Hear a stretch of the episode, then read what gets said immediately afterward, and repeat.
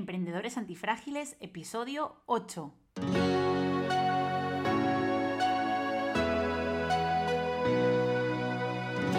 Hola, bienvenidos a un nuevo episodio de Emprendedores Antifrágiles, donde aprenderás cómo hacer crecer tu negocio a través de ejemplos reales de nuestros invitados emprendedores. Sacaremos a la luz la realidad sin edulcorar del emprendimiento y los negocios. Trataremos problemas reales que aparecen a la hora de hacer crecer un negocio, estrategias que no salieron del todo bien y sobre todo aprenderás cómo salir reforzado de estas situaciones y convertirte en un emprendedor antifrágil. Somos Lucía Ortega y Paco Lodeiro, fundadores de la consultora de marketing de crecimiento Ortega y Lodeiro. Si tienes un negocio o quieres emprender, te ayudaremos a mejorar tu visibilidad, confianza y conversión a largo plazo. Seremos tu departamento de marketing de crecimiento desde 500 euros al mes. Contacta con nosotros en ortegailodeiro.com. Hoy nos acompaña Adolfo, es un invitado un poco especial porque él es ingeniero, él es doctor en telecomunicación y su vida académica ha estado relacionado con la tecnología educativa, especialmente en el diseño de aplicaciones e infraestructuras para la gestión de datos educativos. Pero le hemos invitado para que nos hable, no de eh, esta carrera, esta parte de su carrera que es muy interesante, pero queremos que nos cuente acerca de su proyecto en paralelo, que es el blog numismático.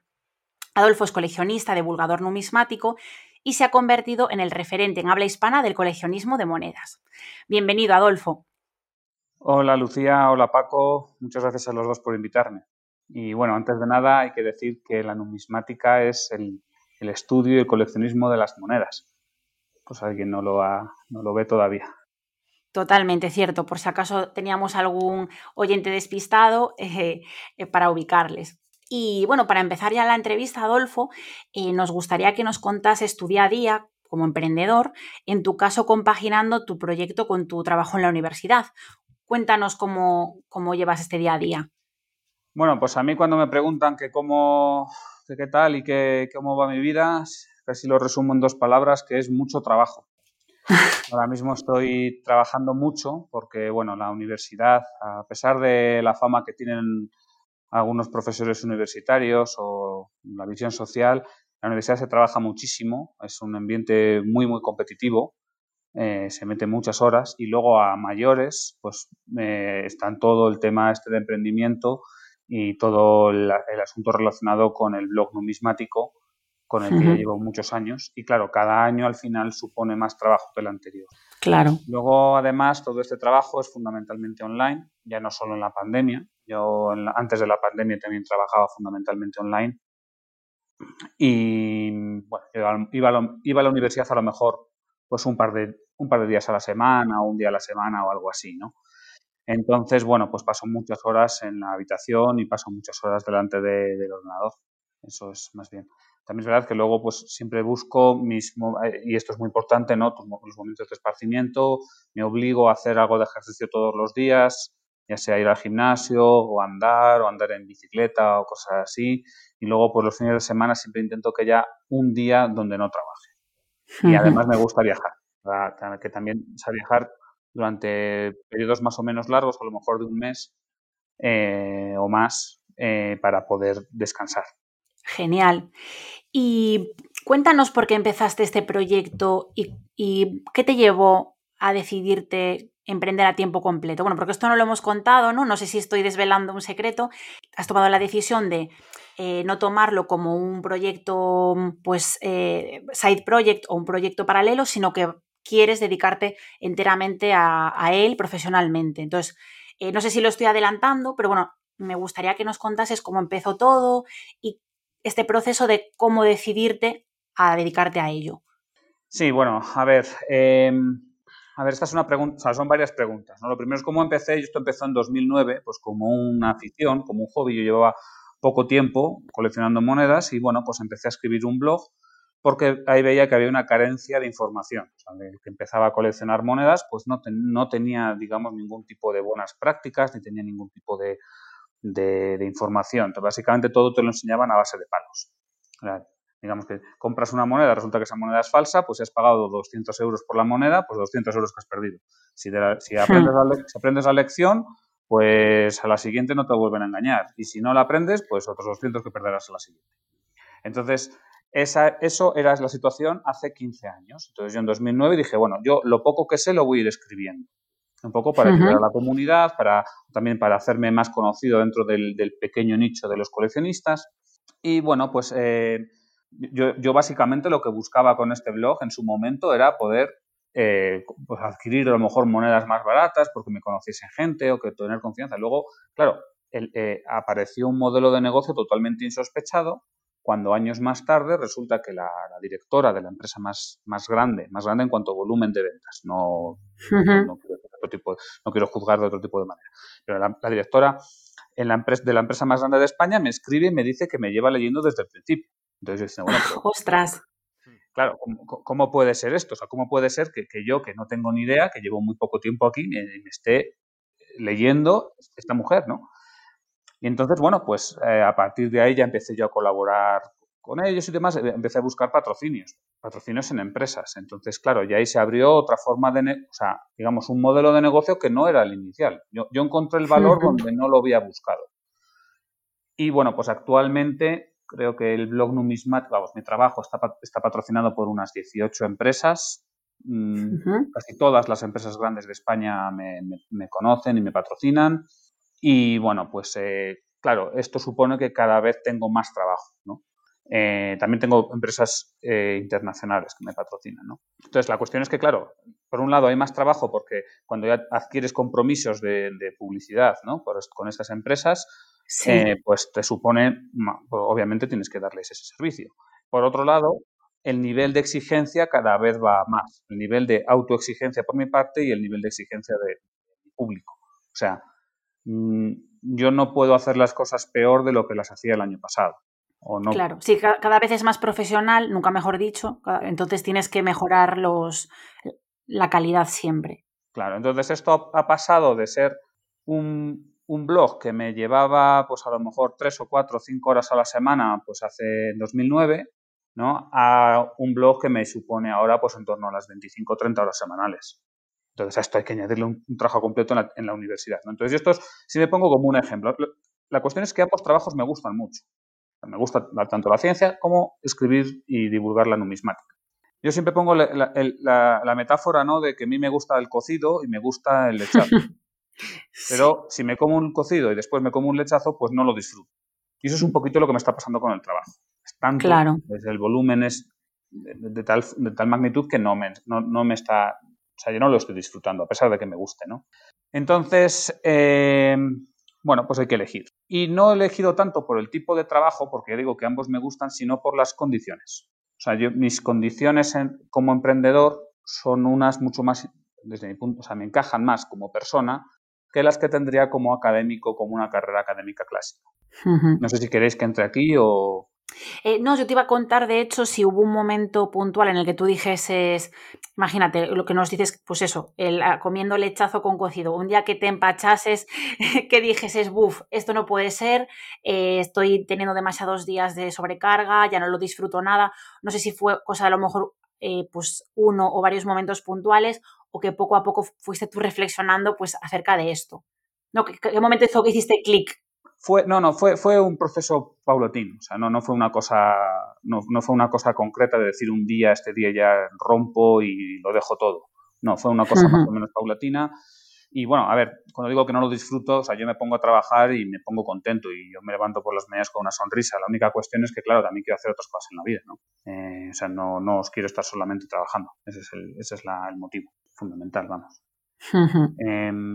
Sí, bueno, y luego lo de los motivos estos de la universidad y demás, al final, a, ver, la carrera académica en España está...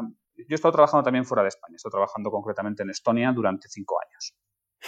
luego, me imagino que vayamos sobre ello, pero la carrera, la carrera en España, que al final a mí es donde me gustaría vivir, salvo que fiscalmente ya se ponga demasiado desastroso, eh, supongo, que, supongo que yo en España, pues entonces esa carrera académica, al final te, conviertes en funcionario. Prácticamente no tienes otra, no, tienes otra salida, ¿no? No hay, yo no conozco a nadie que sea investigador base, o sea, digamos, no trabajando en una empresa de manera aplicada en, innovación, sino como lo que es una investigación base, sí. que en el largo plazo no, no acabe siendo funcionario.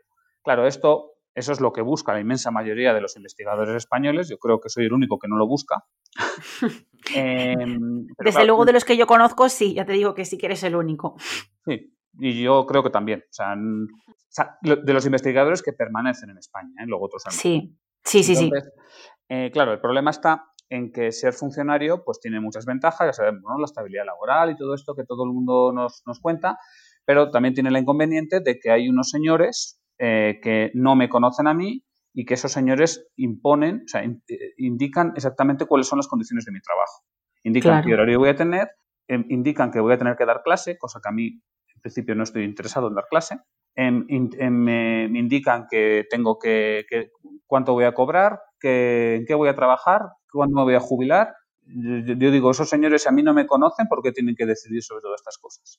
Es más, en muchos casos ni siquiera conocen la naturaleza de mi trabajo y son esos, esa gente la que está decidiendo. Entonces, a mí son, son cosas que a mí me hacen sentir muy incómodo, ¿no?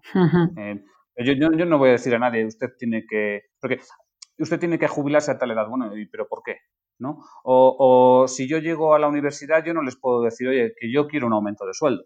¿no? No, no, tengo ningún tipo de, de, capacidad de negociación en ese aspecto. Claro. Entonces, la capacidad de negociación es si tú aceptas todo el paquete, lo aceptas y si no, te tienes que marchar. Entonces, eh, cualquier persona que está estudiando una oposición y, o, que quisieras, hablamos de probablemente el 80% de los españoles, serían muy felices con, esa, con, un trabajo así. Pues a lo mejor a mí me, me genera cierta inquietud.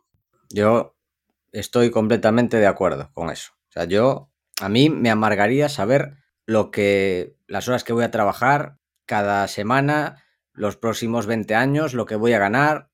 20 años, el resto de tu vida laboral. Sí, lo que fuera. 20, 30 años. Los investigadores en España trabajan muchísimo más de las horas que cobran.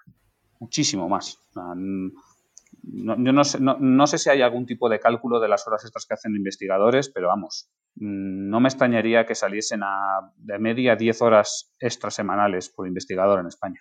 Bueno, yo Sé el caso de, mi prima, que es doctora en química e investigadora, y toda la razón. Trabaja por muy, muy poco dinero y muchísimas horas. Y fue primera en su promoción con media matrícula de honor, eh, licenciada en química. Y lleva ya bastantes años investigando. O sea que la investigación en España, hasta que consigues, que es el objetivo de muchos que comentabas, ser funcionario, también es un camino muy complicado.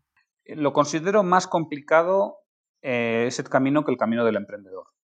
Yo, la gente que conozco que es investigadora, yo a veces pienso, con el esfuerzo que este hombre ha metido a la, a la ciencia, probablemente si lo hubiese hecho por otro lado, como emprendedor, hubiese, sería ahora mismo millonario.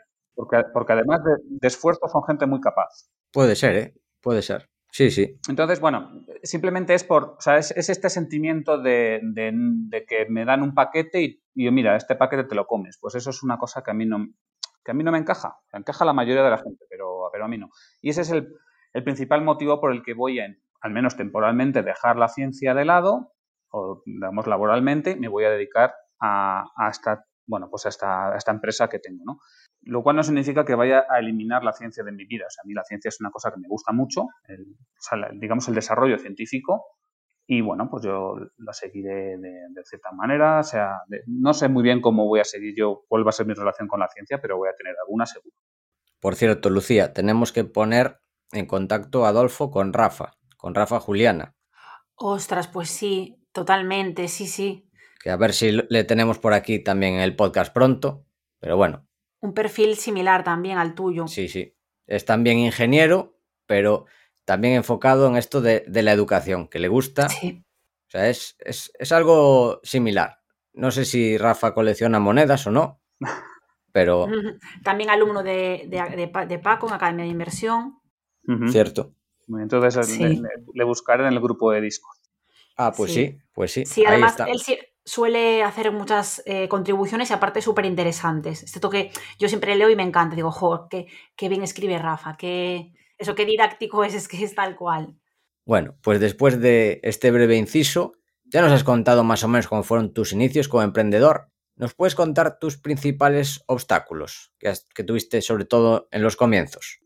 Em, a ver, los principales obstáculos es que yo empezaba a hacer algo que era que todo el mundo me decía que no hiciese. O sea, eh, no, no mi familia ni nada así, yo, recuerdo a mi padre, mi padre cuando le dije que, le iba, que iba a montar un blog, él no sabía lo que era un blog, pero le pareció muy buena idea. Em, Estaba muy enfermo el pobre cuando se lo dije. Bueno, eh, pero en, en la cultura de la numismática nadie esperaba algo así. O sea, todo esto que te contaban de cómo distinguir una moneda que vale 100 a una moneda que vale 300, em, eso te lo decía a lo mejor algún amigo, muy amigo y de manera privada y que no se entere nadie. ¿Por qué? Pues porque el que te está vendiendo la moneda de, 3, de, de 100 a precio de 300 no quiere que tú lo sepas. Y si alguien lo publica, automáticamente es enemista con esa persona.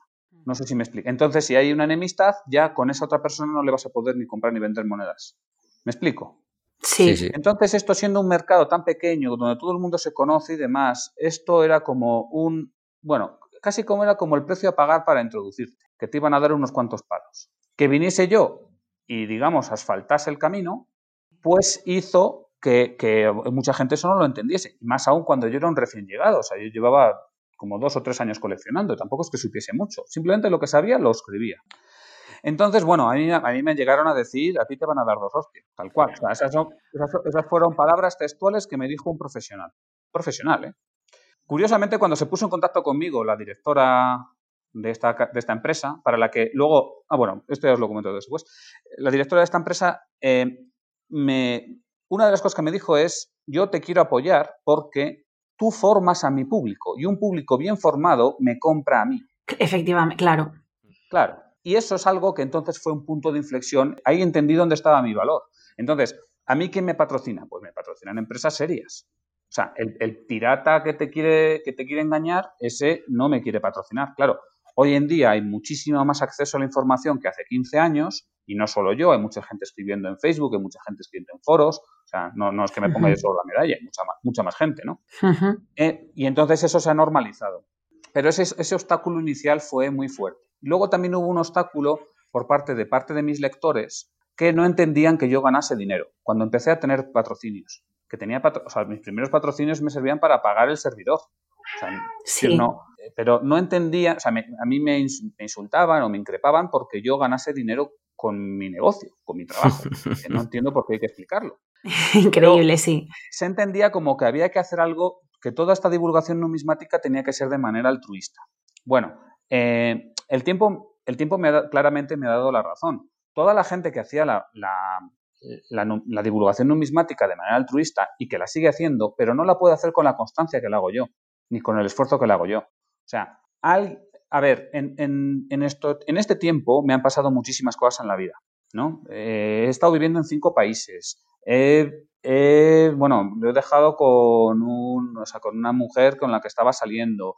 Eh, me he estado, me ha fallecido mi padre, he acabado una tesis doctoral, he tenido cuatro o cinco trabajos distintos, académicos, quiero decir. Tener la constancia de, a pesar de todo esto, seguir dedicando un montón de horas semanales para seguir escribiendo, eso solo lo haces si te estás jugando el pan.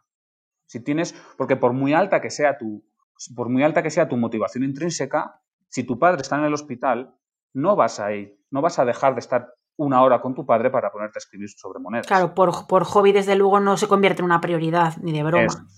Entonces, aquí también hay que entenderlo, lo que son los emprendimientos como hobby, pero, pero, sí, pero, pero entenderlos que si tiene que ser algo serio, se tiene que poner como prioridad.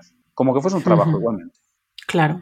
Entonces, bueno, yo diría que esos son los, los obstáculos que, tuve, ¿no? Primero, la incomprensión de, muchos del sector profesionales y después la incomprensión de los, de los, que, de, los aficionados. Sí, yo creo que en general eh, este efecto que comentas de que se critica pues, a la persona que monetiza, que pone publicidad de uno u otro tipo, ya sea con banners, ya sea pues eh, en YouTube ahora que se, se ve más común, pero yo creo que al principio cuando cuando decían que era un patrocinado, pues la gente se revolvía, ¿no? Como eres un vendido. Y al final hay que entender que de hecho es que el hecho de que haya financiación detrás, aparte de lo que tú has dicho, que te permite continuar, te permite hacerlo mejor. Porque no tienes que dedicar ese tiempo extra a trabajar, porque ya estás trabajando. Entonces yo creo que ahora ya tenemos más costumbre de consumir contenido, divulgación o ocio en general, como Netflix, ya de, de pago. Pero bueno, claro, tú tuviste que abrir ese camino y... Claro, obviamente hay un cambio cultural. En estos diez últimos años, en ese aspecto, Netflix y demás ha hecho un buen, vamos, que han hecho buen trabajo a nuestro favor y luego además veo que las plataformas tipo YouTube, tipo Patreon, tipo Twitch, todas estas pues ayudan a, ayudan a que el generador de contenido se, se pueda mantener o al menos sueñe con mantenerse, que esa también es otra cosa. Em, pero bueno, eh, sí, está claro que hoy en día se ve como más normal que el que genera contenido pues tiene que recibir un, dinero y se ve como bien. Y luego, efectivamente, si yo no, si yo no tuviese ningún tipo de, de, dinero por, por ese trabajo, pues no podría dejar mi, interior trabajo. ¿no? Claro. Eh, sería cuestión de tiempo el que yo dejase de divulgar la numismática, porque, bueno, todos estos vicisitudes de la vida las he ido solventando, pero no sé, imagínate que dentro de cinco años tengo tres hijos. Pues entonces ya sí que no puedes dedicarte 70 horas a la semana a trabajar. Claro. Y además de los obstáculos y eh, hablando de, esta trayectoria, de este, de este, proceso, ¿dirías que has cometido algún error, sobre todo al principio? ¿Cómo has afrontado estos errores, si es que los has cometido, y qué has aprendido de ellos? Em, a ver, como errores, em, yo creo que mi mayor error ha sido no, dar, no darme cuenta de que, del valor que estaba ofreciendo y no haberme atrevido a, monetizarlo antes, ¿no? A ver, yo también pongo eh, este ejemplo. O sea, yo la primera vez que fui a, Auro y demás y hablamos de un patrocinio no sé qué, no sé si les pedí 200 euros o 220 euros, una cosa así, que me servía para, para cubrir el, servidor, o sea, los gastos que tenía de, eso. O sea, simplemente era para cubrir gastos, para cubrir gastos muy básicos. Me acuerdo, me acuerdo el comentario de esta mujer de la... Bueno, es María Teresa Siso, tampoco voy a decir su nombre, vamos, que no es ningún secreto. Entonces su comentario fue, tú con esto no te vas a hacer rico, ¿no? O sea, eh, claro, o sea, estaba, estaba yendo a una empresa que mueve decenas de millones de euros todos los años, eh, que tiene, no sé si, diez tantos, 17 empleados, una cosa así, y pidiéndole 200 euros. Entonces, no haberme dado cuenta del valor antes, pues, eh, pues, pues jugó mi contra, porque claro, si, si pides 200 euros, pues el que te lo da contento y tú contento. A lo mejor si pides 2.000, pues el otro también queda contento y tú, pues más contento, ¿no? O a lo mejor te dices que estás pasando, pero que te lo diga. Y luego otro, otro error que sospecho que pueda ser un error, pero no lo sé, es dar el paso a la profesionalidad, o sea, haber, haber dejado la universidad antes. Probablemente hubiese podido dejar la universidad hace un tiempo y haberme centrado en el blog ya hace años. Pero bueno, la verdad es que también el trabajo que he hecho con la universidad, no me arrepiento porque la verdad es que me gusta. O sea que por ahora eso no lo considero un error. ¿Y cuál dirías que es la lección más importante que has aprendido durante tu carrera? Bueno, pues yo diría esa, ¿no? La de reconocer el, valor, saber pedir lo que vales y que a lo mejor ahora estoy pidiendo poco, ¿eh? No digo que no. Y luego también el, a lo mejor también el no meterte donde no te llaman, especialmente en un, en, un, un, mundo tan pequeño como es la numismática, ¿no? O sea, aquí somos cuatro gatos, todos nos conocemos, y bueno, yo no he, yo no he metido mucho la pata, pero sí que he visto gente meter la pata. O sea, si, si hablas de una persona, es fácil que esa persona se acabe enterando de que tú has hablado de ella, ¿no? Y en cuanto te haces cinco enemigos, pues ya despídete. O sea, esto es un pueblo muy pequeño. Entonces eso hay que saber, ¿cómo se dice esto? Saber nadar y, y guardar la ropa, ¿no? Ah, no conocía la expresión. Yo tampoco. Sí, bueno, pues significa eso, que tienes, o sea, antes los, los bandoleros y esta gente, ¿no? Pues iban a, tenían que cruzar el río, lo que sea, tenían que saber guardar la ropa, o tienes que ah, estar bien con todos, pero, pero a la vez no estar mal con ninguno, a pesar de que entre ellos hay una, competencia, obviamente, ¿no? Pues tienes que estar claro. No, no generarte enemigos es sumamente importante y ya no en un nicho tan concreto como la numismática. Yo diría que esto es, esto es generalizable a, prácticamente cualquier mercado, porque al final un mercado a nivel regional pues no deja de ser pequeño. Pues sí. Y, bueno, eh, cambiando un poco de tercio y ahora pues para también conocer no solo tu experiencia, sino pues eh, tus preferencias o qué herramientas utilizas y, saber un poco pues eh, un poco más de tu día a día, eh, nos gustaría que nos contases, en primer lugar, eh, cuáles son tus emprendedores de referencia o emprendedoras, si es que las tienes o los tienes. Bueno, tampoco es que tenga unos emprendedores de referencia muy claros. Lo que yo sí que considero es que hay que tener de referencia a gente, eh, digamos, cercana o humana. No sé si me, a ver si me explico. O sea, creo que es un error que también se hace con la, con la divulgación científica.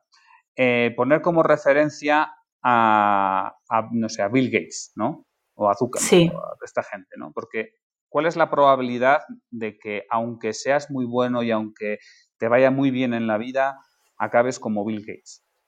Eh, pues hombre, separado sí es fácil, pero, pero con, tan, con tanto dinero, con tantísimo éxito que te conozca todo el mundo, pues es imposible prácticamente, ¿no? Hmm. Entonces, yo considero que es mucho mejor mm, fijarnos en gente que les ha ido bien, que han hecho bien las cosas, que nos gustaría que hacerlas como ellos, pero que tampoco está tan lejos de nosotros, ¿no? Entonces, eh, yo, por ejemplo, gente a la que miro lo que hacen es, por ejemplo, Fernando Díaz Villanueva o Marcos Vázquez, ¿no? Que son pues dos, dos divulgadores también, uno de temas eh, política, economía y demás, otro de temas de, salud, eh, que más o menos han, pues han seguido un recorrido que a mí me parece muy razonable, han dejado sus trabajos, han dedicado a ser autónomos, divulgadores autónomos y demás, y les ha ido bien. Entonces, para mí estos son referentes a los que entre comillas, accesibles, ¿no? Mm, me gustaría a mí poder hacerlo igual de bien que ellos, pero son accesibles. Sí, son em, modelos más cercanos, desde luego. Claro, efectivamente. Porque si te fijas en Bill Gates, pues al final vas a acabar frustrado. Casi seguro. Totalmente, totalmente. Y además tiene otra ventaja, bueno, en el caso de Díaz Villanueva y de Marcos Vázquez no lo sé, pero si es una persona más o menos cercana, puedes contactar con él, puedes preguntarle, oye, ¿cómo hiciste? ¿No? Puedes preguntarle cosas. A Bill Gates sería imposible. Aquí, eh, bueno, yo la verdad es que a Fernando Díaz Villanueva no lo conocía, pero a Marcos Vázquez sí. De hecho, tanto Paco como yo somos extremadamente fans. Tenemos un programa de entrenamiento suyo y, bueno, devotos absolutos. ¿Verdad, Pepaco? Sí, de hecho tengo, a ver, empecé el libro, cuando termine el, el examen del CFA, lo terminaré, el de saludablemente, y tiene muy, muy buena pinta. Ah, qué guay, ya sé cuál es. Y a Fernando, supongo que te gustará sobre todo la contrahistoria, ¿no? Bueno, la contrahistoria me gusta mucho, me gusta mucho la manera que tiene este hombre de narrar la, historia. También me gusta la contracrónica. ¿no? Tiene un, bueno, a ver, para quien no lo conozca, pues la contracrónica es un programa de actualidad política em, y la contrahistoria es un programa de, historia, ¿no? De, entonces, bueno, pues eh, en ambos casos, a ver, cada vez que te acercas a un, divulgador también tienes que entender cuál es su, cuál es su forma de pensar, ¿no? cuál es el prisma conceptual con el cual él analiza tanto la historia como la, como la actualidad, y en este caso es el, liberalismo. ¿no? Entonces, bueno, mm. pues me siento bastante cómodo en ese, en ese ámbito, pero también hay que tener la crítica al respecto. La parte buena, por ejemplo, una de las cosas buenas tanto de Díaz Villanueva como de Marcos es que no ocultan ese tipo de cosas. Ellos no, no, lo ocultan. Y una, y una otra cuestión, por, por, qué fijarme, ¿no? Como por, qué considerarles gente a la que me gustaría imitar en cierta forma, pues es también porque ellos no te venden su vida privada en ningún momento. O sea, al que te, venga, al que te venda su vida privada no le hagas mucho caso, porque, porque seguramente te está engañando. Eh, es mi opinión, ¿no? En Vía Nueva, pues él te dice, cuando habla de su vida privada, siempre dice una, una vida muy modesta, ¿no? Y normal y Marcos pues igual, ¿no? Cuando habla de su vida privada pues también es una cosa muy normal. Entonces, bueno, eso. Y luego también me gusta que ellos hacen lo que, lo, lo que quieren, o sea, realmente hacen lo que les gusta. Eso para mí es lo más importante. ¿Nos puedes contar también qué herramientas son imprescindibles en tu día a día? Bueno, pues no, tampoco utilizo demasiadas herramientas, utilizo WordPress, utilizo las redes sociales y bueno, las redes sociales no es que me gusten, eh, para mí son lo que hace ya años que se llamaban Beautiful Gardens, ¿no? O sea, son jardines bonitos, pero amurallados, y no puede salir de ahí. Pero la comunidad numismática está en Facebook, especialmente. Entonces, ¿dónde tengo que divulgar yo? Pues donde esté la comunidad numismática. Y, eso es lo que ¿Y, para, y para organizarte, ¿utilizas alguna herramienta eh, tanto a nivel organizativo, tipo mm, estrategia tipo Getting Things Done, como a lo mejor otra herramienta, pues no sé, más eh, concreta, tipo Google Calendar o ¿utilizas algo? O... Bueno, Google Calendar sí que lo utilizo, no solo para el blog, para, para cualquier otro tipo de cosas, es mi agenda, vaya. Pero no, no, a ver, la cuestión está en el que las tareas del blog son, son tareas muy concretas. O sea, em, todo lo que sea escribir un post, bueno, pues que me siento un día y lo escribo. eh, hacer un te, va te va surgiendo ¿no? dentro de la rutina esas tareas. bueno, no es que me vayan surgiendo, simplemente es que yo tengo yo tengo, o sea, yo indico qué post tengo que escribir. O sea, por ejemplo, esta mañana estaba poniendo los posts que tengo que escribir para la semana que viene y la siguiente. Entonces, bueno, pues me siento, ya, ya, tengo ahí como el listado y la prioridad. La prioridad es cuanto antes lo, cuanto antes tenga que publicarlo, pues obviamente antes tengo que escribirlo. Entonces me, me siento y lo escribo de una, no es que tenga subpartes. No sé si me explico, no son tareas muy sí. Igual que cualquier tarea de gestión, bueno, pues si tengo que mandar una factura a un cliente o si tengo que hacer la declaración o cosas de estas, bueno, pues no, no hay, o sea, son cosas que se hacen en el momento. Entonces, para, por eso la gestión de tareas es muy sencilla en mi caso. Qué suerte tienes, Adolfo. Y, también, perdona, y también soy autónomo. Entonces, como soy autónomo y no, o sea, no, no, tengo que coordinarme con otros, con otras personas. Eh, por lo general. A lo mucho, pues no sé, si un cliente me dice, oye, Adolfo, eh, hazme una, vamos a hacer una entrada que sea como una precuela a la subasta que voy a hacer, ¿no? O sea, que vamos a hacer una especie de avance. Bueno, pues simplemente tengo que coordinarme para que él me mande las, las imágenes antes de que las publique, pero son coordinaciones tan sencillas que tampoco me hace falta nada así. No, no es que tenga un equipo de trabajadores. claro. Bueno, yo creo que esto se puede enlazar también que con el tema estonio, que ahí las cosas son más simples que en España. Cierto. Bueno, a ver. ¿O no tanto?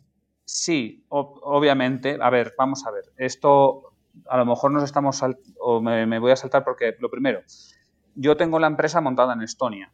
Eh, todavía todavía lo digo porque la facturación es pequeña. O sea, cuando digo que yo puedo, que yo quiero vivir de esto, no significa que pueda vivir con el dinero que yo estoy, que yo estoy ganando ahora. Hace falta multiplicar ese, volumen y, y, hay cierto plan para poder hacerlo. Pero bueno, la cuestión está en que, mi empresa está montada en Estonia porque yo estuve viviendo en Estonia durante cinco años y claro, una vez que estás allí, pues que es tan sencillo montar una empresa. O sea, a ver, mi, mi empresa creo que montarla me costó 150 euros y porque la monté con un notario. Dios mío, Dios eh, mío. Claro, no pagas seguridad social, no pagas eh, impuesto de sociedades. Eh, entonces, claro, al final, pues es tremendamente, tremendamente fácil, ¿no? ¿Qué es lo que hice? Bueno, pues monté la empresa y ahí quedó. Y claro, la no, sé si a lo mejor los lectores han, o sea, los, los escuchas han estado, han oído hablar del e-government de Estonia o todo esto de la ciudadanía de la residencia digital y demás. Pero manejar con la Administración Pública Estonia es extremadamente sencillo, tan sencillo que me resulta más fácil hacer la declaración de la renta en Estonia que en España. O sea, no sé tres palabras en Estonia, ¿vale? Y es más fácil hacer la declaración de la renta en Estonia. Em, y claro, pues todo lo que sea. Además, si se te olvida algo, si se te olvida algo, la, Hacienda, Hacienda Estonia te dice, oye, que se te ha olvidado hacer la, declaración mensual o anual Increíble. No, es que te ponga una multa, simplemente te dicen, oye, que se te ha olvidado. Em, como, como anécdota, a un colega mío en Estonia que tenía una empresa que, bueno, porque mucha gente tiene la empresa por tenerla, digamos, o sea, por si acaso algún día sale algo, ¿no? Eh, y puedes facturar y facturas algo.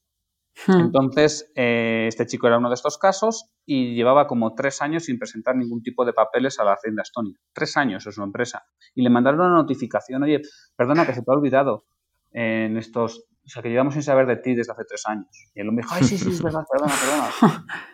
Entonces, claro, esto, eso facilita muchísimo, ¿no? Y luego también hay otra cuestión, y aquí ya da para la reflexión de cada uno. O sea, yo en 2014 monté mi empresa en Estonia y si la monté es porque no pude, o sea, porque, porque me salía a cuenta.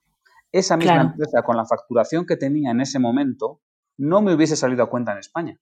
Porque si yo tengo que pagar seguridad social e impuestos de sociedades, ya era bastante más de lo que yo estaba facturando. creo que el primer año facturé como 3.000 euros, una cosa así, o 4.000 euros. O sea, una ridiculez, vaya y me salía a cuenta, porque claro, 4.000 euros por 4.000 euros netos que te llevas. Claro, si aquí en España entre que vas al notario, eh, el registro, después los impuestos, la gestoría eh, o el tiempo, todo el tiempo que te lleves y te lo haces tú, eh, bueno, es que se te quitan las ganas totalmente. Sí, bueno, para, para que no me digan, no me dejen de mentiroso, lo, que se lo que pagaré en Estonia será en el momento en el que yo saque el dinero de la empresa. Entonces ahí pagaré un 20% del, del, de lo que saques del dinero que saca. O sea, de, la empresa empieza a pagar dinero cuando reparte dividendos. que se paga ese 20%. Pero bueno, me parece razonable. Claro, sí, sí. Sí, lo que, lo que llama la atención es que aquí tienes que empezar a pagar antes siquiera de poder empezar en teoría a facturar. Entonces tú primero paga todo, primero haces todo el trabajo y luego ya si eso, pues puedes empezar a, cobrar, por lo menos legalmente. Claro, entonces, a ver, ahí está montado todo el sistema legal eh, y, fiscal, está, está montado para fomentar las, las startups, ¿no? Y luego, además, como han hecho lo del tema de la residencia electrónica, pues entonces te permite hacer cualquier tipo de, O sea, te permite montar una empresa en Estonia desde cualquier lugar del mundo, incluyendo cualquier pueblo de África.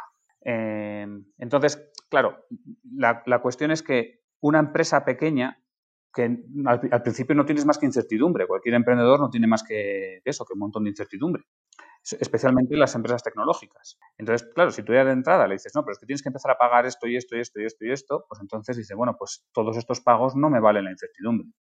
Allí en Estonia es muy, es muy típico, son muy típicos los hackathons. No sé si, bueno, los hackathons son como reuniones de, informáticos donde se monta una idea y en dos o tres días se hace un, se hace un prototipo.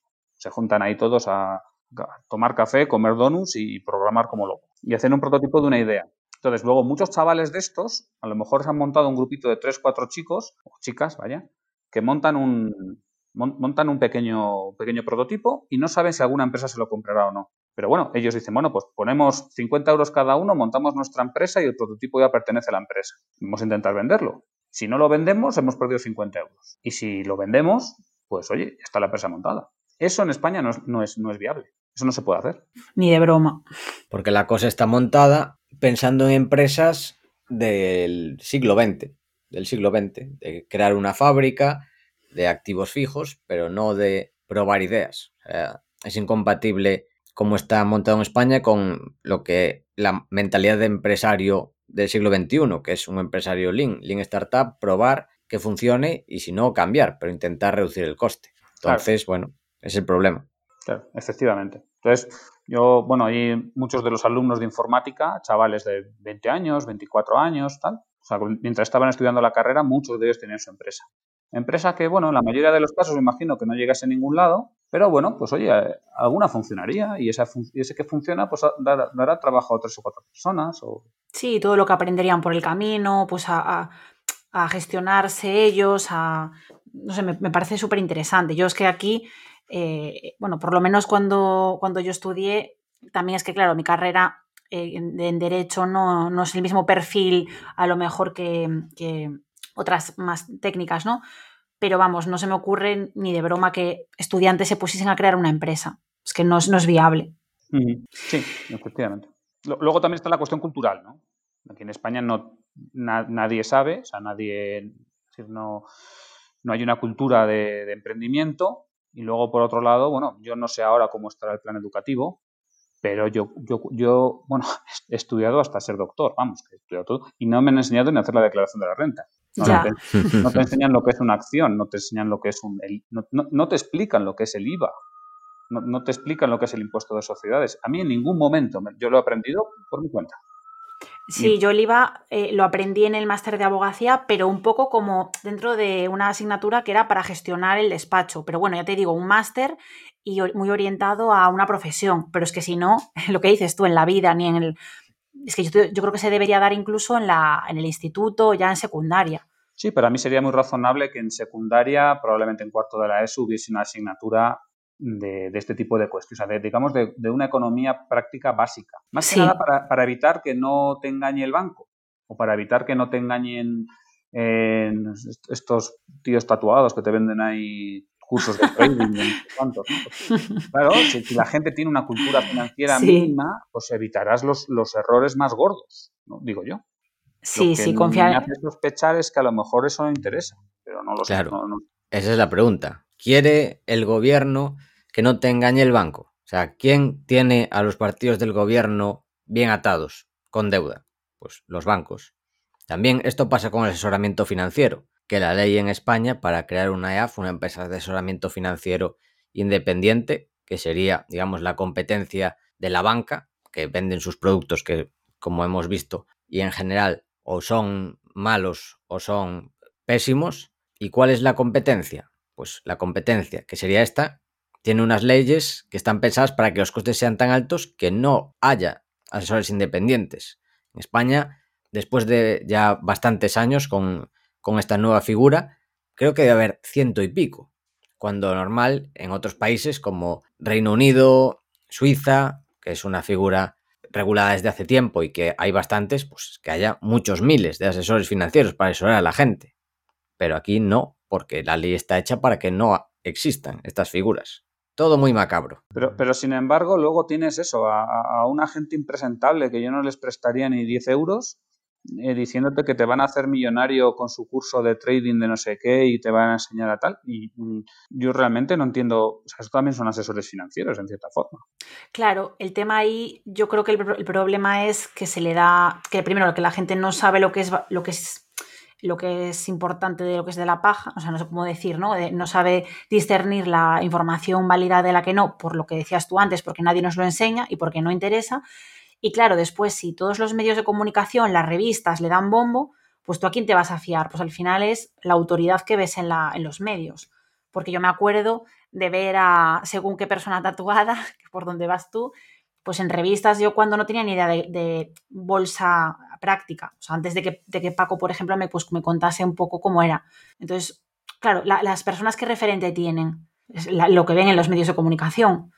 Y hay claro. que decir también que la gente hay cosas que quiere creer que son verdad, entonces, digamos que por culpa de eso, es igual que el horóscopo, por ejemplo, porque cuando algo es una chufla, que ya se sabe desde hace cientos de años que es una chufla, la gente sigue, pues porque quiere creer que es verdad, quiere saber lo que va a pasar el día siguiente. Pues lo mismo con, con este tipo de cosas, que además son anuncios de publicidad, de marketing muy agresivo, que está centrada en el, digamos, el 20% de la población, 25%, pues con que tengan menos dedos de frente, digamos, por decirlo de algún modo. Y son ese 20% o 10%, el que sea, son muchos millones de personas. Entonces muchos caen, pues por un lado porque quieren creer, por otro lado pues porque no les da más y les están estafando, claro. Sí, bueno, en la numismática también decimos siempre que cuando hay una estafa, o un timo, ¿no? Pues siempre el, el, timo tiene parte de culpa, el timador y el timado. Eh, porque, claro, a una persona que sea sensata y que diga, eh, bueno, si estamos, no sé, vamos a poner un 8 reales columnario así bonito, no sé qué, que cueste 300 euros, y vas a un vendedor serio y te lo, te lo venden 300 euros con tu certificado de autenticidad, tal y cual, a ese no le engañan. Si él dice, bueno, ¿el precio cuánto es? entre 270 y 350 y me lo están ofreciendo en 300, pues es razonable. ¿A quién le engañan? Al que quiere comprar eso en 120, hmm, por ser claro. el más listo del barrio. Pues ese se lleva, sí, paga 120 por una moneda, pero vamos, falsa seguro. Y si no, falsa limpiada, y si no, seguro que alguna tara tiene, porque el otro, porque entonces, al que, al que quiere hacer lo que es sensato y, piensa un poco eso de manera sensata, pues a ese generalmente no le engaña ni en la bolsa, ni en la numismática, ni en ninguna parte. Y bueno, chicos, por retomar, eh, esto es muy, inter muy, interesante, pero por retomar la, la, entrevista, Adolfo, eh, me gustaría que nos cuentes qué cualidad del emprendedor consideras la más importante y por otro lado, cuál consideras la más infravalorada. Vale, la, la más importante yo creo que es la capacidad de trabajo y la constancia. O sea, la persona que no sea un, un, trabajador, una persona trabajadora y, y, que se levante por las mañanas ya cansado y bostezando y, no, y esté contando las horas que trabaja, pues ese me parece a mí que no va a ser buen, buen emprendedor, ni buen empresario, ni, ni nada. Además hay que tener eso, esa constancia durante muchos años, ¿no? Porque, lo no, a ver, alguien puede pegar un pelotazo en seis meses eh, y luego echarse a dormir, pero no es lo normal. Lo normal es que, que, que sea constante que, se, que sean muchos años así. Y entonces hay que ser trabajador, hay que ser constante y además hay que ser, hay que ser feliz haciéndolo. O sea, uh -huh. Te tienes que, que, poner a trabajar con una sonrisa en la boca y decir, mira, yo haría esto, yo haría esto aunque no me pagasen, salvo lo de pagar impuestos o, sea, o los trámites administrativos, sí. que no lo hace nadie por gusto. O sea, pero las tareas porque siempre va a haber unas cuantas tareas en tu, en tu empresa o en, tu, en cualquier trabajo que no te van a gustar. Pero que, sí. digamos, el núcleo, lo que dedicas el 80% de tu tiempo, que lo hicieses sin cobrar. Y entonces ese va a ser el buen emprendedor, yo creo. Sí, disfrutar del camino. Eso también nos lo, nos lo dijo Álvaro Sánchez y estoy súper de acuerdo. Sí, pero es la única manera, porque si no te vas a quemar. Y, es más, si dijeses, no, lo voy a hacer por el motivo que sí iba a estar 30 años sufriendo, pues que, para eso vivimos. Cierto. también hay que pensarlo, ¿no? Entonces, claro, ¿cómo se consigue esa motivación? ¿No? Pues yo diría que un aspecto importante es conocerse a sí mismo y conocer sus propios valores. Y eso yo creo que es lo más infravalorado, ¿no? Porque mucha gente te dicen la, idea esta de, persigue tus sueños y eso, son mierdas. no, porque si no nadie sería asesor fiscal. Es decir, que, totalmente. ¿quién es de, quién es el sueño ese? Pues ninguno, ¿no? O sea, no puedes, no puedes perseguir los, los, eh, los sueños y tampoco es cierto que el, universo va a conspirar en favor de nadie ni nada así. De nuevo volvemos a, si quieres puedes creer, o sea, hay gente que quiere creérselo, pero eso no es, eh, eso no es cierto. Pero eh, lo que yo creo que habría que hacer falta es, es decir, bueno, ¿por, ¿por, qué quiero emprender? O sea, ¿cuáles, ¿cuáles son mis, mis, motivos? Mis motivos a nivel totalmente personal, ¿no? Entonces, alguien puede decir, bueno, yo, quiero emprender porque quiero ganar dinero, quiero ganar mucho dinero. Pues maravilloso, ya está. O sea, eso es estupendo. Otro a lo mejor lo que quiere es, eh, por ejemplo, como yo, pues no estar atado a una, a una organización como es una universidad o como es la administración del Estado. Otros a lo mejor lo que quieren es eh, ser creativos, ¿no? Otros pues, a lo mejor buscan tener un reto intelectual o pueden buscar varias cosas, ¿no? Otros a lo mejor quieren tener más tiempo libre. Em, entonces, o sea, tiempo libre, digamos, en el medio largo plazo, porque en el corto plazo lo normal es que no. Entonces, claro, dependiendo de qué es lo que cada uno quiera, tiene que modelar su negocio en función de estos valores. Y ahí no equivocarse, porque si no te vas a frustrar. O sea, Mm, a lo mejor una persona que quiere ganar dinero, pues tiene que, no, no, no le hace falta buscar una, eh, montar algo muy innovador. A lo mejor, yo qué sé, puede montar, no, se me está ocurriendo, yo que sé, una granja de cerdos. y eso es igual de empresario o emprendedor que el que, tiene una empresa de software. A lo mejor el que es creativo o que quiere ser creativo, pues tiene que, a lo mejor puede, puede hacer vídeos en YouTube o cosas de estas, ¿no? A mí, por ejemplo, el tema del reto o el desafío intelectual es una cosa que me llama mucho la atención entonces, bueno, pues a mí hacer cosas novedosas, eso me gusta, el que cada post que escribo me supone una, un aprendizaje por mi parte, ¿no? Sobre algún periodo histórico, sobre alguna moneda, pues eso también me gusta mucho, ¿no? Entonces, bueno, pero ese, tipo de cosas hay que tenerlas bastante claras. No vaya a ser que alguien quiera eh, ganar mucho dinero a base de ser youtuber. Pues eso es muy complicado. Y luego también hay que ser consciente, o sea, esto también en la parte del autoconocimiento, en, en qué se es bueno, ¿no? O sea, yo voy a poner mi ejemplo personal. A mí, desde niño, me hubiese encantado, pero desde niño de seis años, ¿eh? a mí me hubiese encantado ser pintor. Tengo, tengo pintores en la familia, pero es que soy absolutamente nulo. O sea, no conozco a nadie que, que, pinte peor que yo. O sea, es horrible. Y, y, lo he intentado, ¿eh? Bueno, pues ya está. O sea, yo con 10 años ya había descubierto dos cosas de mí, que no soy ni buen pintor ni buen músico. Ya está. O sea, otra cosa. O sea, no. Porque si lo intento, si, considero que, lo voy, que, si yo lo pienso mucho, el universo va a conspirar para que yo sea un gran pintor, pues al final voy a acabar pobre, arruinado, frustrado y, un desastre. Hmm. Entonces, bueno, pues eso es lo que no soy capaz. Lo que soy más o menos capaz es que soy capaz de escribir razonablemente bien. Eh, escribir eh, no ficción. Eh, tengo, unas, tengo una capacidad de síntesis y una capacidad crítica bastante buenas, yo diría, vamos. Entonces, estas, estas son cualidades que me vienen de serie y que son muy importantes a la hora de la investigación. Entonces, no, es casualidad que yo me haya dedicado a la, a la investigación. Entonces, en la investigación estas cualidades se han desarrollado más todavía, a base de ejercitarlas. Y estas mismas me están, son para mí críticas a la hora de escribir el blog. ¿Yo por qué escribo lo que no ha escrito otra gente? ¿Porque soy más listo? Bueno, no, simplemente tengo, tengo capacidad crítica. Puedo, puedo leer seis artículos rápidamente y hacer una síntesis de ellos prácticamente al, instante, o sea, lo que tarda en escribirla. A lo mejor a otra gente le tarda tres días en hacerlo. Entonces, eso, esas, esas habilidades son las que me permiten a mí escribir en el blog. Claro, entonces dices, eh, eh, pero, pero claro, alguien puede estar diciendo, pero tú estás siguiendo tu pasión. Bueno, hasta cierto punto, solo hasta cierto punto. Em, ¿Sería la numismática mi temática favorita? Bueno, pues ahí yo no lo tengo tan claro. Esto puede sorprender ahora, ¿eh? Dice, Joder, lleva, lleva tío años. Sí. Eh, mira, yo, yo antes de estudiar, antes de, estudiar la. O sea, cuando, cuando acabé la carrera de Teleco, yo, o sea, yo cuando empecé la carrera estaba dudando entre hacer Teleco o filosofía. Digamos, lo más práctico o lo más pasional. O sea, cuando acabé la carrera de Teleco me hice un máster de filosofía de la ciencia, pensando después en poder hacer una tesis doctoral en filosofía. ¿Cuál fue el problema? Pues que ahí no me pagaba nadie. O sea, no, no, no hay, no hay becas, no, no, o hay tres becas para toda España. O sea, eran extremadamente competitivas y yo no veía la posibilidad de hacer una tesis doctoral en filosofía. Bueno, pues con ciertas cosas que, que aprendí en filosofía me fui a Teleco y al final hice mi tesis doctoral en telecomunicaciones. Pero como las habilidades, o sea, aunque la temática sea distinta, las habilidades aplicadas son semejantes en ambos casos. Y yo he sido muy feliz y me gusta mucho mi, trabajo eh, como investigador. Lo mismo con el blog. Si a mí, yo qué sé, si hubiese una varita mágica que a lo mejor me dijese, venga, pues en vez de escribir de monedas, escribe de filosofía. Y todo va a funcionar bien y vas a tener un sueldo razonable. Pues probablemente empezas a escribir de filosofía en vez de monedas.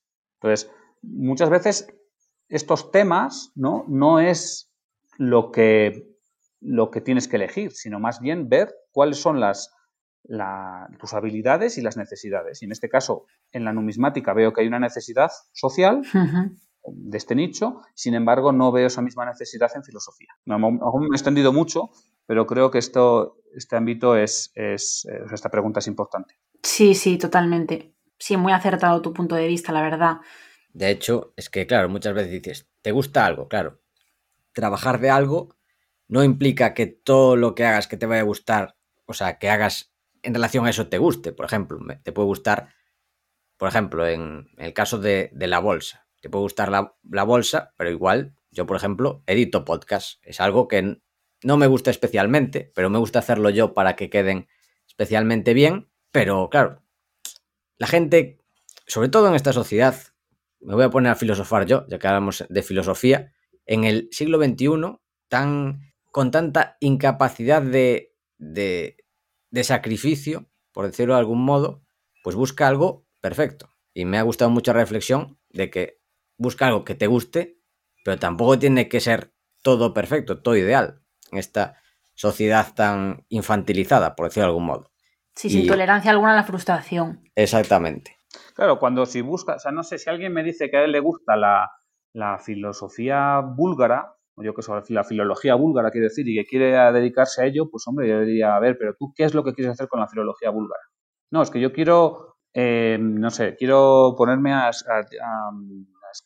hablar sobre los literatos búlgaros, no sé qué. Digo, bueno, pues si a ti lo que te gusta es hablar, si lo que te gusta es dar charlas, pues a lo mejor lo que tienes que hacer es ser profesor de inglés, ¿no? Por ejemplo si te gusta o, ser profesor o, no sé, o, prepárate otro tema, otro, otro tema que te atraiga, aunque no tanto como ese tema de los literatos búlgaros, y eso, eso que te gusta a ti, a lo mejor estar en el público, a lo mejor hablar o eres un buen orador o lo que sea, aplícalo a otra cosa y serás, y, y yo creo que así serás feliz, realmente. Si dices, no, es que yo quiero la filología búlgara, solamente quiero hablar de los literatos búlgaros, bueno, pues entonces al final te vas a frustrar y vas a coger hasta manía a los, no es que tampoco puedo citar a ningún literato búlgaro, pero, le cogerás, manía al que sea, ¿no? Eh, entonces es, así. Sí, que conste que yo, o sea, evidente, estoy súper de acuerdo contigo, solo por matizar que, en muchas ocasiones eh, a lo mejor sí que merece la pena probar, eh, porque lo hablábamos con, con, otro invitado, con David Cuesta, que nos decía que, que a día de hoy con Internet eh, a lo mejor la afición más absurda o que nosotros pensamos, pues imagínate, literatos búlgaros, pues a lo mejor resulta que consigues tener un altavoz en internet, no sé si a través de un blog o a través de un canal de YouTube X, y resulta que sí que encuentras una comunidad interesada en tu producto o en tu contenido. El, tema es currártelo ¿eh? y luego ver, porque a lo mejor es lo que dices tú, es, mira, es que somos cinco, no lo vas a monetizar, pues oye, pasa otra cosa porque no, esto no da. Vale, vale, en ese caso sí. O sea, prueba, pero si, pero si tienes que cambiar y adaptar tus, adaptarlo, eh, no te frustres. O sea, no, no, digas, ay, no, es que yo quería sobre esto, este tema concreto, ¿no? no puede ser.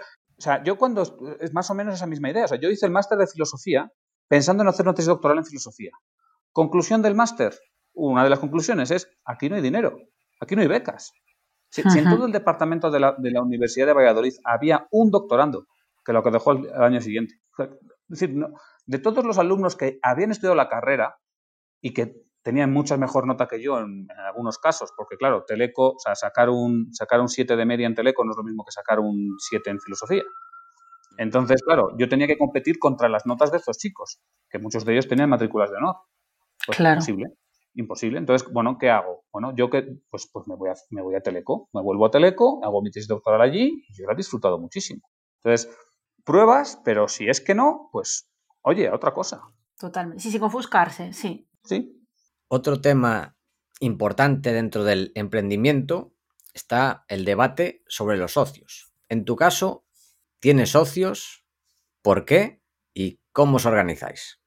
No, en mi caso no, tengo socios. No soy, soy yo solo porque, bueno, pues al final tampoco es que sea...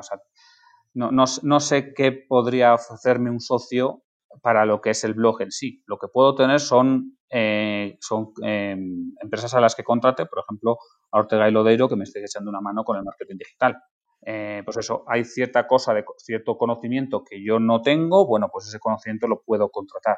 Eh, como es el caso este del marketing, ¿no? Grandes profesionales, Adolfo. Sí, sí, claro, obviamente. No, no, voy a contratar al primero que aparezca. O sea, hombre, vas a contratar a una empresa que sea profesional, ¿no?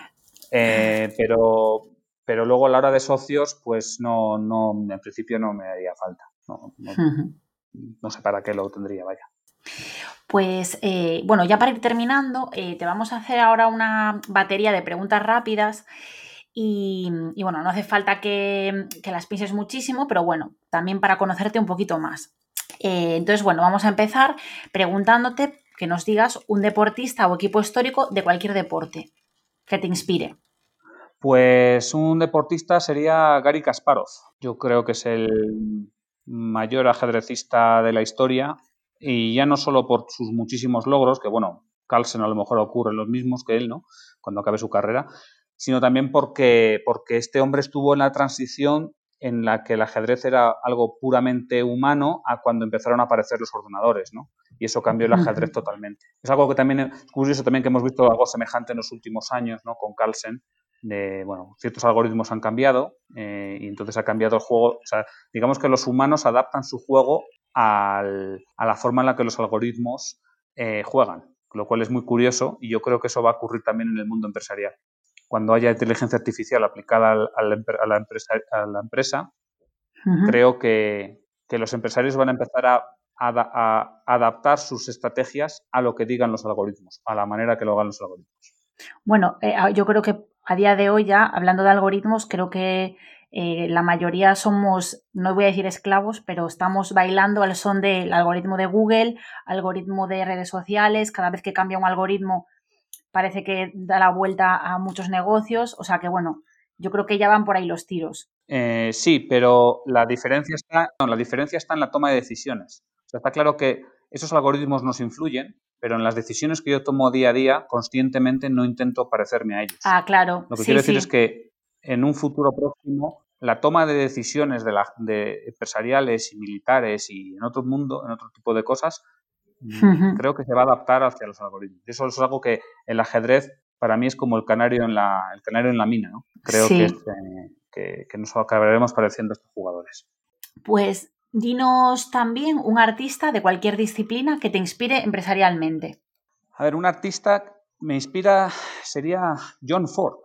No sé si habéis conocido, no sé si conocéis su cine. Director, sí. Eh, sí. pues John Ford me parece que es eh, lo que muestra es el arquetipo del hombre emprendedor, ¿no? En ese salvaje oeste. Eh, a, John Ford se le ha llamado de todo y obviamente si, si, si un cineasta empezase a hacer cine como el de John Ford a día de hoy, que no aparecen ni mujeres, bueno, aparecen pocas mujeres, no aparecen homosexuales, no aparecen, cuando aparecen eh, negros aparecen que son esclavos, pues eh, hoy todo el mundo se le echaría encima, ¿no? Pero si vemos el cine este como, como este, estos hombres, digamos, eran hombres que, emprendían, emprendían a base de trabajo muy duro y, que se ganaban el pan cada mañana, o sea, que eran, eh, no sé si tenemos la visión, ¿no? El típico vaquero, pues para mí esto sería el gran emprendedor. Y además estaba en un momento donde no había ningún estado al que, al que ir llorando, ¿no? o lloriqueando. Tampoco ningún estado que le saquease.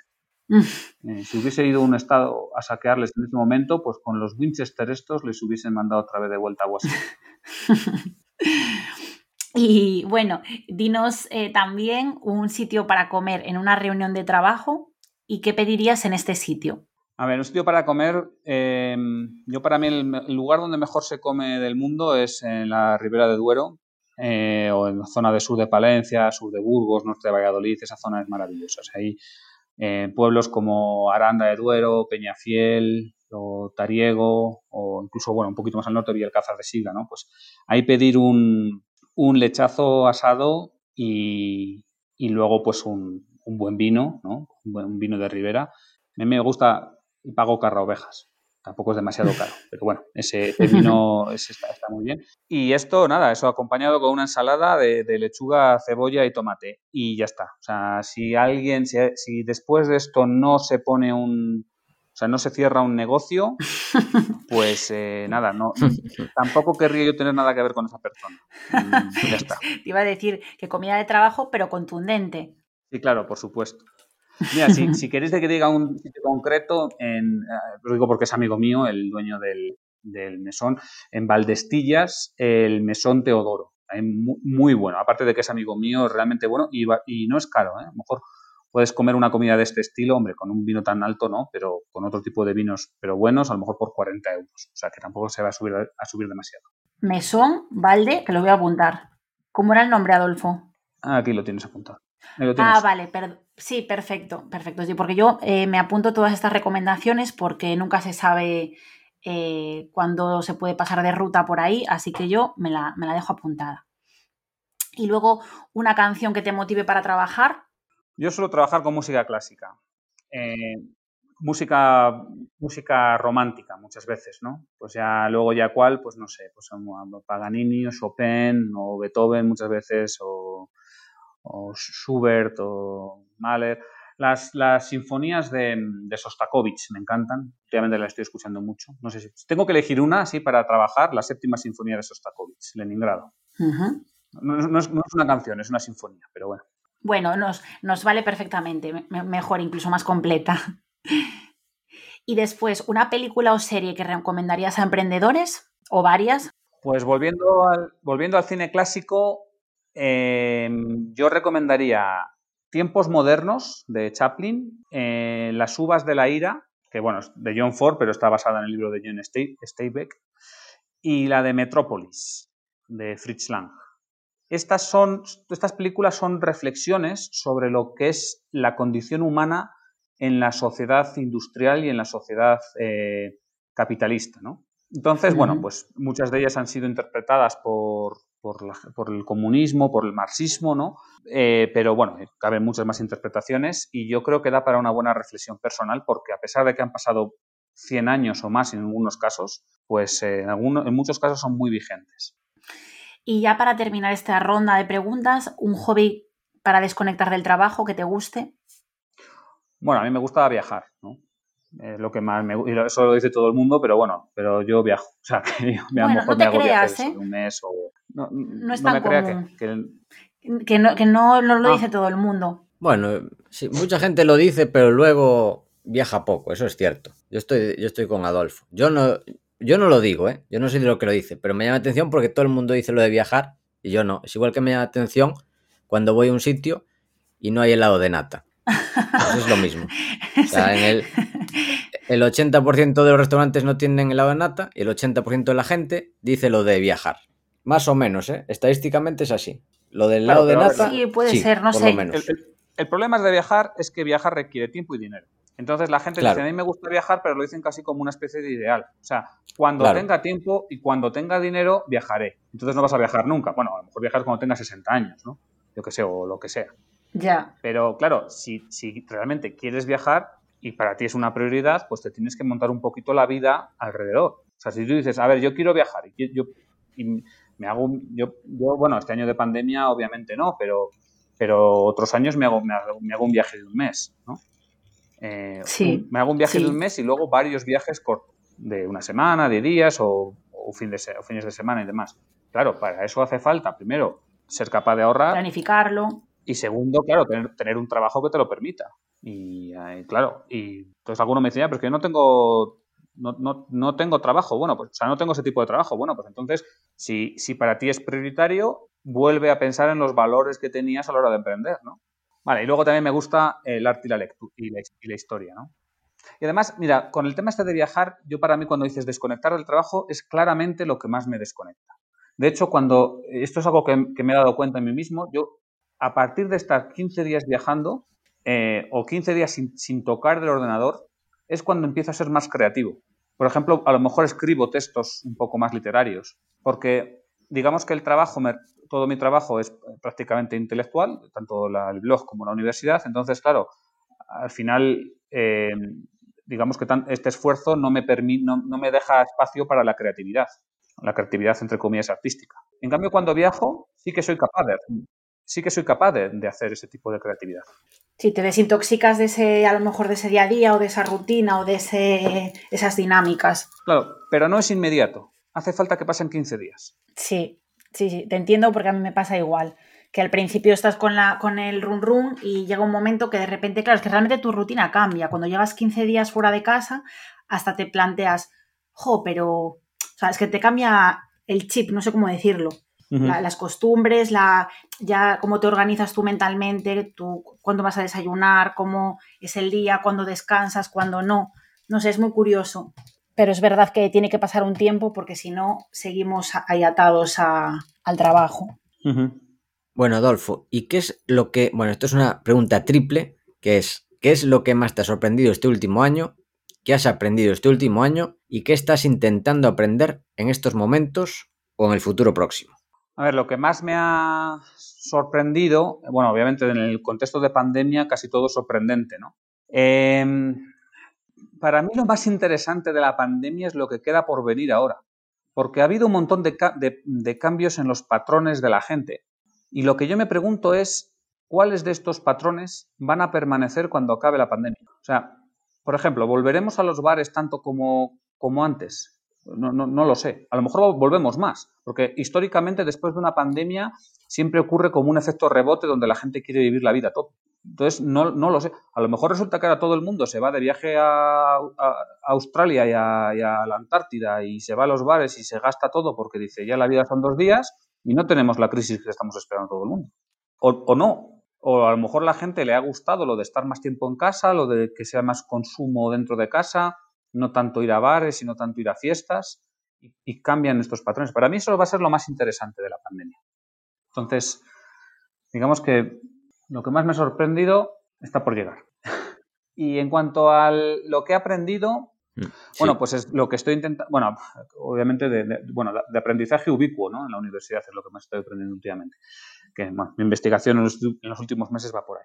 Pero bueno, eh, lo que más he aprendido es en, temas de negocios, es, eh, estoy, eh, pensando o, leyendo bastante sobre cómo expandir el negocio, cómo, cómo poder hacerme con más clientes, porque claro, también lo malo de, un nicho tan nicho como el mercado numismático español es que son muy pocas, muy pocas empresas. Entonces ya los que no me patrocinan no, no, no, están, digamos. Los que no me patrocinan es porque no quieren o porque, o porque son tan pequeñas que no tienen para poder Mm, patrocinarme nada. Entonces tengo que buscar otro tipo de ingresos y eso es lo que estoy aprendiendo y lo que me queda por aprender en el futuro claramente. Y para eso está Norte de Lodeiro. efectivamente, ahí estamos, ahí estamos buscando ideas y bueno, yo creo que además con, con el trabajazo que haces y con tu trayectoria y bueno, con ciertos cambios ahí que se avecinan, que eso pues bueno, ya veremos si para otra entrevista ya, lo, ya puedes contar en qué queda todo, pero yo creo que, pinta bien el futuro y seguro que, vas a crecer, vamos, fijo.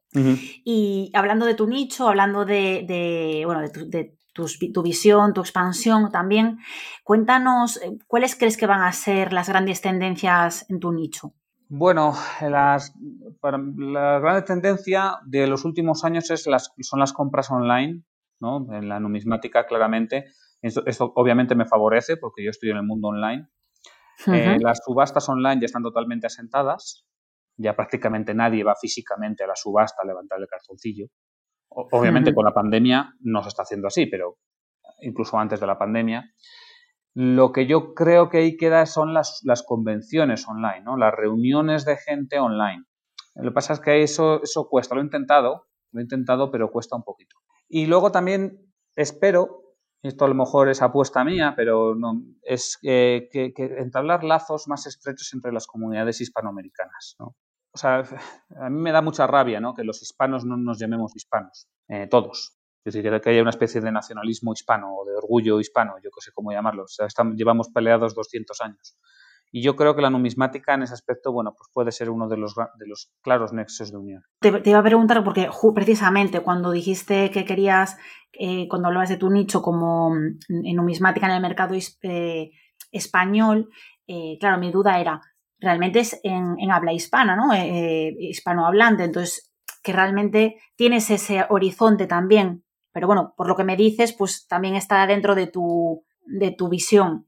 Sí, y me estoy acercando cada vez más. O sea, a ver, la numismática, yo la numismática virreinal, lo que es todo lo, vamos a decirlo, lo bruto, las colonias, no, digáis a nadie que he dicho esta palabra, los, virreinatos eh, españoles en América, eso lo trabajo mucho. Eso lo trabajo mucho, además son monedas muy coleccionadas en, España. Claro, eh, la moneda republicana, la moneda de los países ya independientes, son monedas en muchos casos muy complejas, especialmente en el siglo XIX pues claro, estos tumultos, generalmente un país cuando tiene un, turbulencias bélicas, eso también se, refleja claramente en la, producción de monedas. Entonces, básicamente toda Hispanoamérica fue una guerra, en mi visión, ¿no? Fue una especie de guerra civil que duró 100 años, entonces la numismática es muy compleja. Em, entonces, de ello de vez en cuando también escribo, no con tanto, porque digamos que es una forma de expansión claramente, ¿no?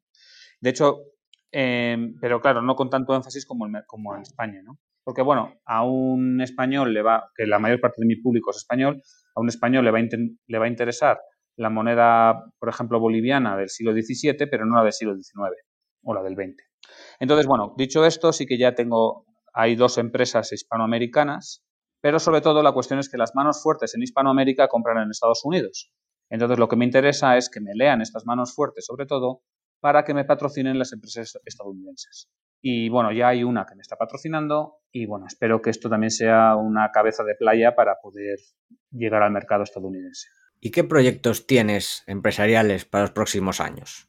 Además de, bueno, seguir creciendo con, con lo que tienes hasta ahora. ¿Algo que nos puedas contar?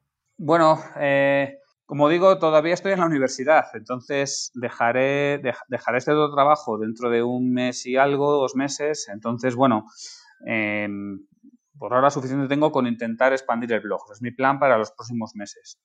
Voy a intentar, aparte de expandir el, número de patrocinadores y llegar a un público quizá más amplio, también generar una comunidad online de numismáticos. Y bueno, también me han pedido varias veces que escriba algún libro. Tengo ideas para varios libros, Claro, el tema está en que eh, para muchos aficionados a la numismática les cuesta mucho leer online y mucho más pagar por contenido online, ¿no?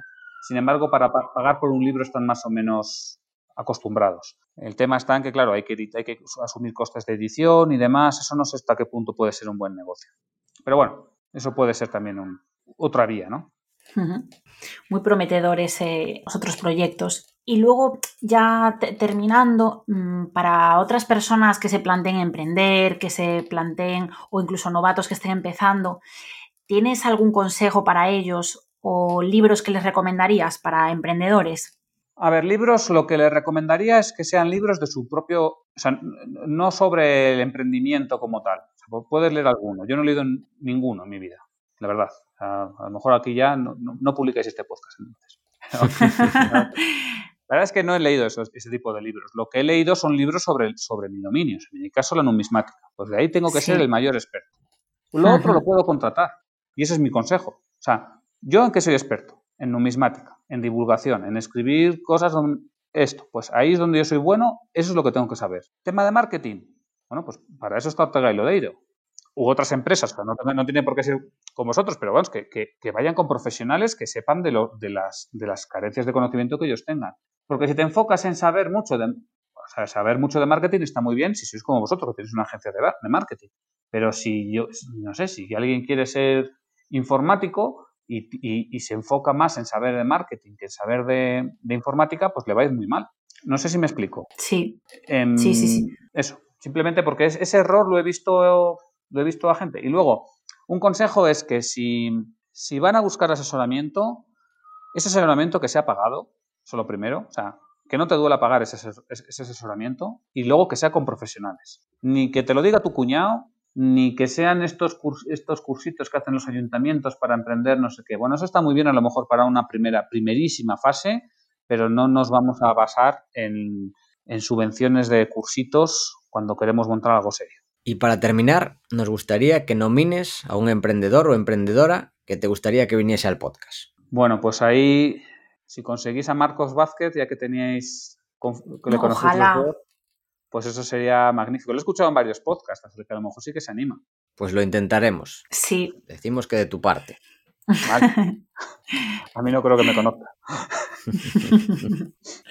Pues nada, eh, ahora sí, ya casi para despedirnos, Adolfo, te cedemos el micro para que saludes y para que hagas un poco de spam de valor de lo que, de lo que tú quieras. Bueno, pues eh, nada, muchísimas gracias a, tanto a Paco como a Lucía y, también a los oyentes, por supuesto, se han aguantado hasta aquí, es que les ha resultado interesante.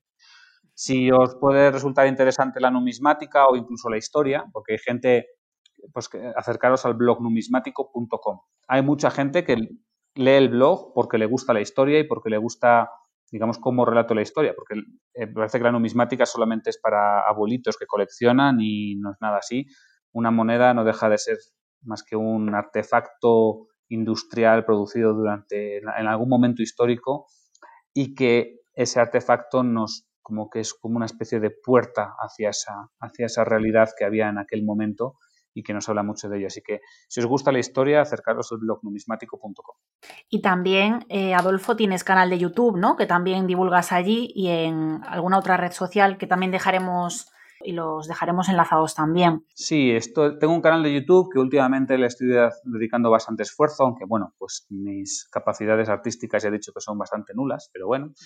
Eh, luego también estoy en Facebook, en Twitter, en... ¿Dónde más estoy? Estoy en Instagram. En Instagram, ¿no? En Instagram, sí. Y eh, además, yo recomendaría a todo el que pueda interesarse o quizá interesarse que se apunte a la lista de correo del blog numismático.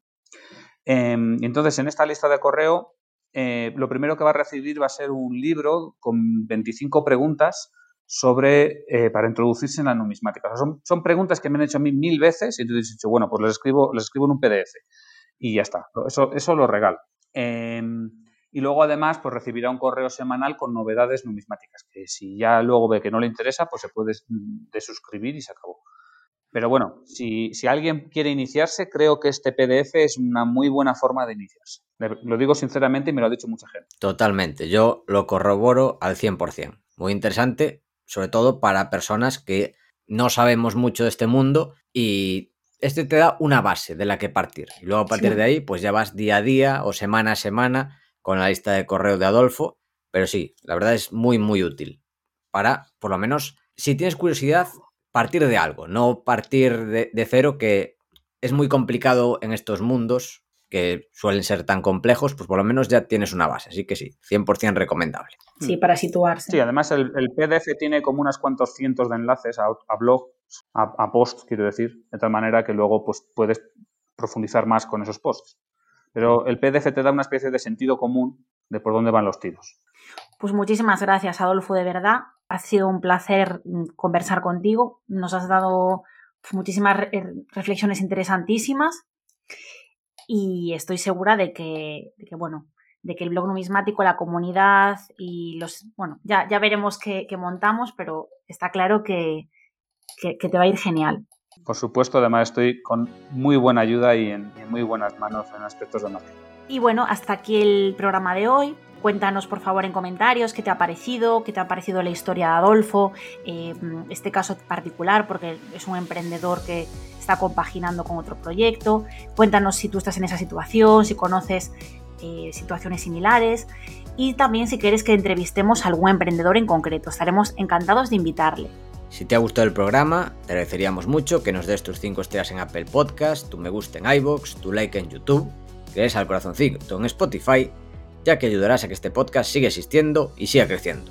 Emprendedores antifrágiles, muchas gracias por escucharnos y hasta la próxima.